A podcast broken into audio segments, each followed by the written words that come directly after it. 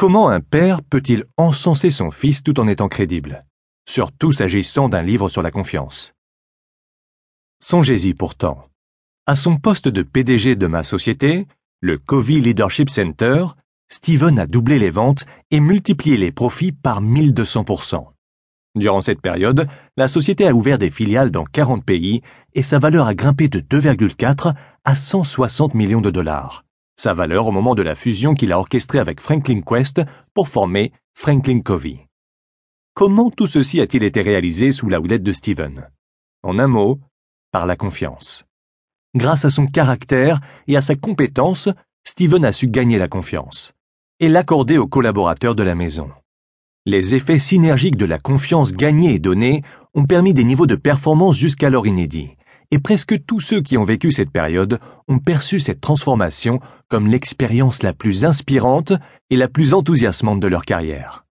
Au fait, c'était Steven, le petit garçon de 7 ans vert et propre que j'évoquais dans les 7 habitudes des gens qui réalisent tout ce qu'ils entreprennent. Cela vous intéressera sans doute comme moi de découvrir sa version de l'histoire dans ce livre. De mon point de vue, l'apprentissage de Steven sur le moyen de garder notre jardin vert et propre a fixé un schéma d'excellence dont l'influence s'est fait sentir toute sa vie. Ce schéma s'est manifesté dans la façon dont il a transformé ma société. Initié toute une série de projets de formation, de consulting et de management avec succès, et dans la rédaction de ce livre, ainsi que dans tout ce qu'il a réalisé par ailleurs. Trois raisons pour lesquelles j'aime ce livre. Il y a trois raisons pour lesquelles je crois que ce livre deviendra un classique. D'abord, il travaille sur les racines. Ensuite, il est profond, pratique et complet. Enfin, il inspire l'espoir. Laissez-moi commenter chacun de ces points. D'abord, ce livre s'attaque aux racines mêmes du problème. Henri David Thoreau disait que, pour chaque millier de personnes qui s'acharnent sur les feuilles du mal, il y en a une qui s'attaque aux racines. Il est facile de comprendre l'importance de s'attaquer aux racines dans d'autres domaines. Par exemple, quand on concentre ses efforts sur la prévention et non sur la seule guérison des maladies, ou sur la prévention du crime et non sur sa simple répression. Dans cet ouvrage, vous commencerez à voir cette méthode s'appliquer au monde des affaires, où, au lieu de s'en tenir à la simple soumission aux règles, on met l'accent sur l'éthique du caractère la transparence des motivations et la qualité des compétences dans la production de résultats durables et supérieurs.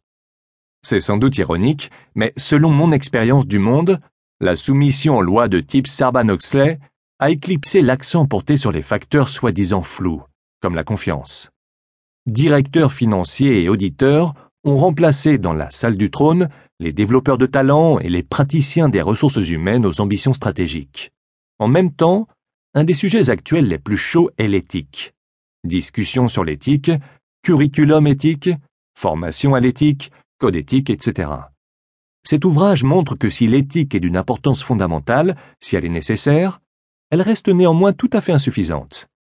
Il montre que le soi-disant facteur flou est en fait tangible, mesurable, et qu'il influence tous les aspects des relations, des organisations, des marchés et de la société.